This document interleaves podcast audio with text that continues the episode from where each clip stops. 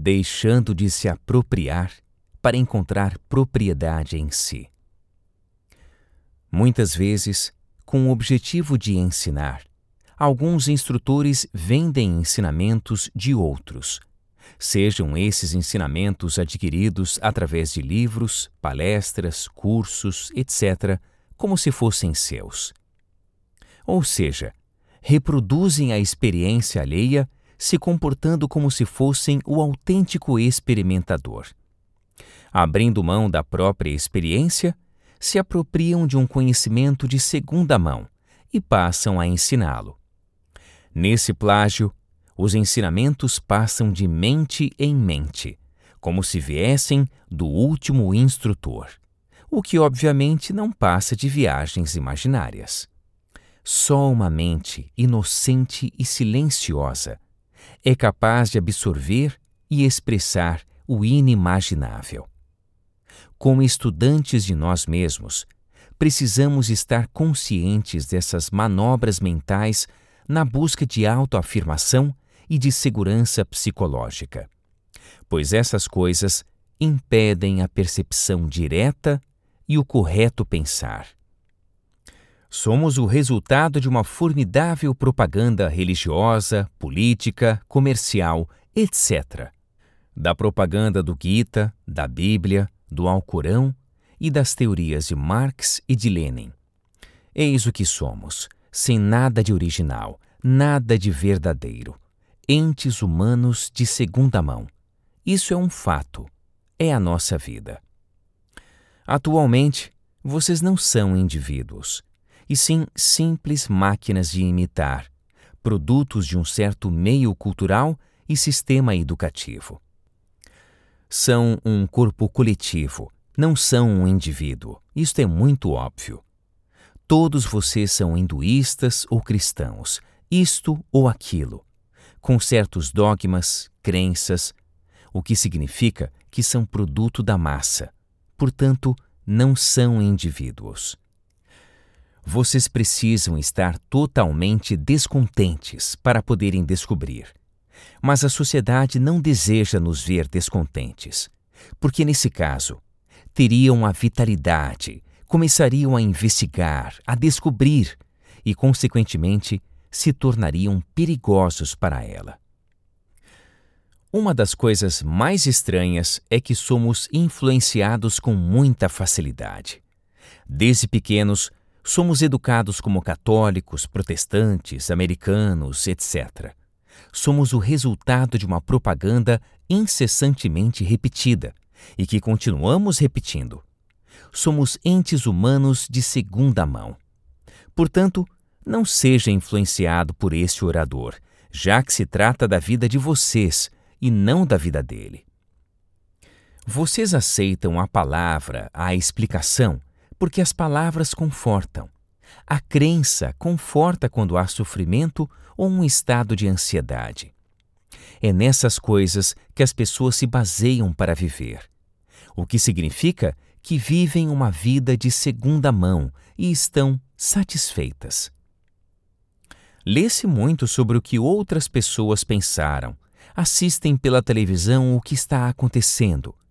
É sempre outro, alguém lá fora, que diz o que devemos fazer. Com isso, a mente se atrofia e estão sempre vivendo uma vida de segunda mão. Nenhum livro religioso, nenhum professor ou filósofo pode ensinar o que vocês são. O que os professores e filósofos podem ensinar é o que eles pensam que vocês são ou deveriam ser, ou seja, só a opinião deles.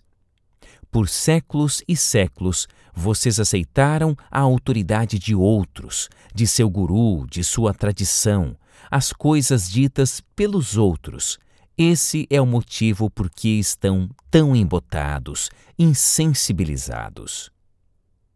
No momento, somos simples gravadores, repetidores, tocando gravações quando pressionados, mas em geral, tocando as mesmas melodias para todas as ocasiões.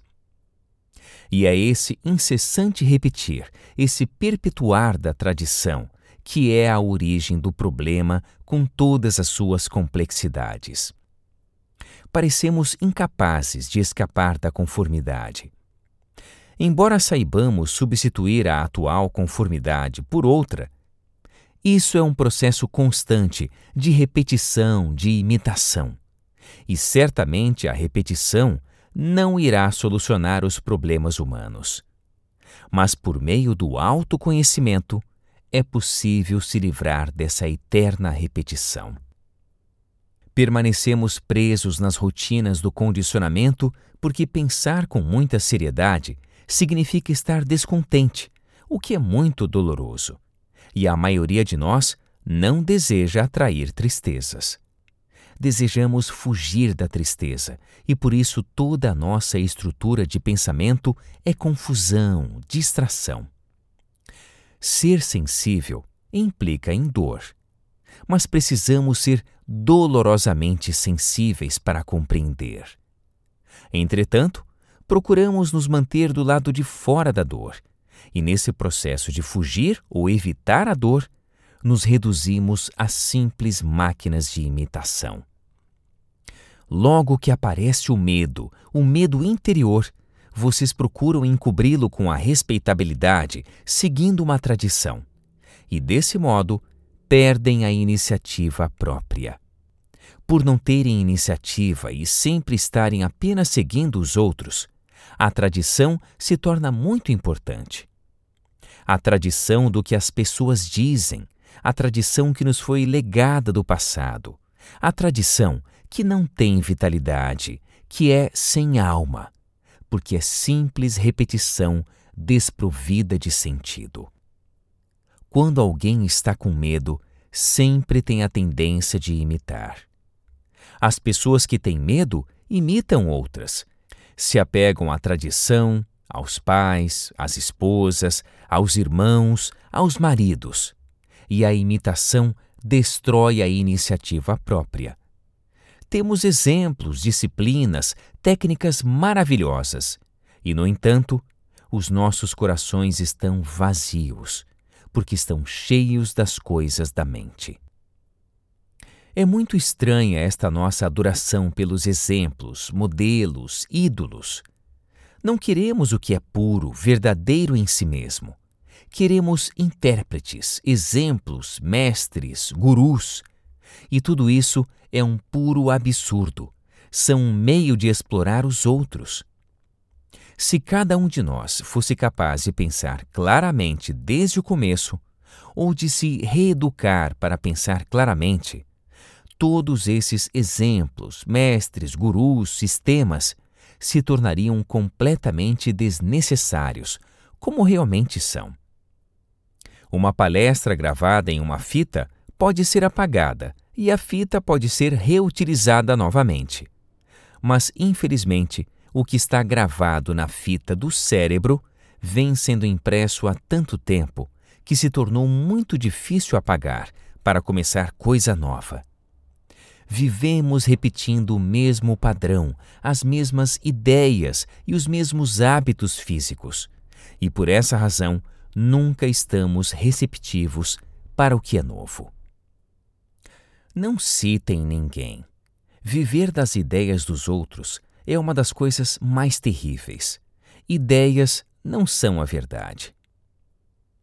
Por estarmos condicionados por influências sociais, econômicas, religiosas, etc., somos copistas, imitadores, e por isso não damos importância ao que é novo. Visto que a nossa mente está, em geral, narcotizada pelas ideias de outras pessoas e que está constantemente repetindo o que os outros disseram, nos tornamos repetidores e não pensadores. E o que se repete não é a verdade. É uma mentira, pois a verdade não pode ser repetida. Uma mentira pode ser ampliada e repetida, mas a verdade não pode e quando se repete a verdade, ela deixa de ser a verdade. Ignorância não significa a falta de conhecimentos técnicos, a falta de leitura de muitos livros filosóficos. Ignorância é a falta de conhecimento próprio. Mesmo que uma pessoa tenha lido muitos livros filosóficos e sagrados e seja capaz de citá-los, essas citações, que representam uma acumulação de palavras e experiências alheias, não libertam a mente da ignorância. A imitação jamais pode atingir a beleza, por ser contrária à vida. Toda imitação é mecânica pertence ao mundo da ortodoxia, da tradição e da limitação, ao mundo da corrupção. Só quando a mente é capaz de se livrar de todas as influências, todas as interferências, é que pode existir a criatividade. Há inúmeros livros sobre como fazer uma coisa, como pensar eficientemente, como construir uma casa, como montar máquinas, de forma que gradualmente perdemos a iniciativa de pensar por nós mesmos. Em nossa educação, em nosso relacionamento com o governo, por vários meios, somos influenciados ao conformismo e à imitação. Alguém já se perguntou: posso ser uma luz para mim mesmo? Não a luz dos outros, a de Jesus ou de Buda. Posso ser uma luz para mim mesmo?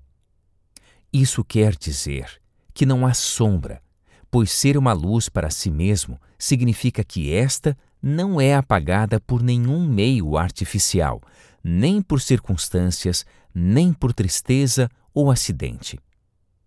Posso ser isso para mim mesmo? Sim, mas só quando a mente é desafiada, porque está completamente desperta. E, portanto, a maioria de nós necessita de desafios porque estamos adormecidos, porque fomos adormecidos por todos os filósofos, por todos os santos, por todos os deuses, sacerdotes e políticos. Quando uma pessoa está adormecida por causa dos conflitos, ela não sabe que está adormecida. Pensa que isso é normal. Um homem que quer ser luz para si mesmo tem que se libertar disso tudo. Podemos ser uma luz para nós mesmos somente quando não há um eu. Então, essa luz é a luz eterna, perene, imensurável. É bem claro que a maioria de nós funciona, vive e atua no campo dos padrões, dos conceitos e fórmulas, dos ideais, etc.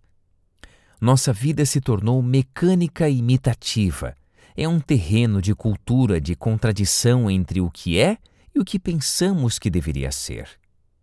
Há um enorme desperdício de energia no falar incessante a respeito de nada, na constante distração com leituras. E exteriormente, quanto desperdício de energia na produção de armamentos, viagens à lua, etc. Cada ente humano tem enormes problemas que cada um deve resolver sozinho, pois a solução dada pelos outros não tem nenhum sentido. Cada um tem que resolver os seus problemas. E para isso, necessita da energia que está sendo desperdiçada em tantas atividades inúteis, vãs, estéreis. Essa energia é necessária para resolver os problemas do amor, do viver e da morte. Em geral, Somos entes sem originalidade. Somos guiados por nossas inclinações ou tendências, influenciados ou forçados pelas circunstâncias, pelo ambiente, a aceitar uma maneira condicionada de viver. Cada um de nós tem que ser ao mesmo tempo instrutor e seguidor. Isto é, tem que aprender, não pelos livros, nem de uma outra pessoa, porém pela compreensão de seu próprio processo pensante. E para compreender esse processo profundamente, para descobrir a verdade, temos que rejeitar toda espécie de autoridade. Porque quando estamos examinando alguma coisa, não pode haver opiniões a seu respeito baseadas na concordância ou na discordância. Estamos tratando de fatos e não de opiniões, que só levam a debates sem nenhum sentido. Temos que compreender como é que pensamos e qual é a natureza do pensar. Compreendendo o pensamento, talvez compreenderemos a natureza do tempo e alcançaremos aquele estado de amor e de beleza. Porque sem o amor não existe verdade. Temos que descobrir por nós mesmos, porque nesse caso o descobrimento será autêntico, real. Há uma enorme diferença entre aprender e acumular conhecimentos. Temos que aprender sem a preocupação de acumular. Gido Krishnamurti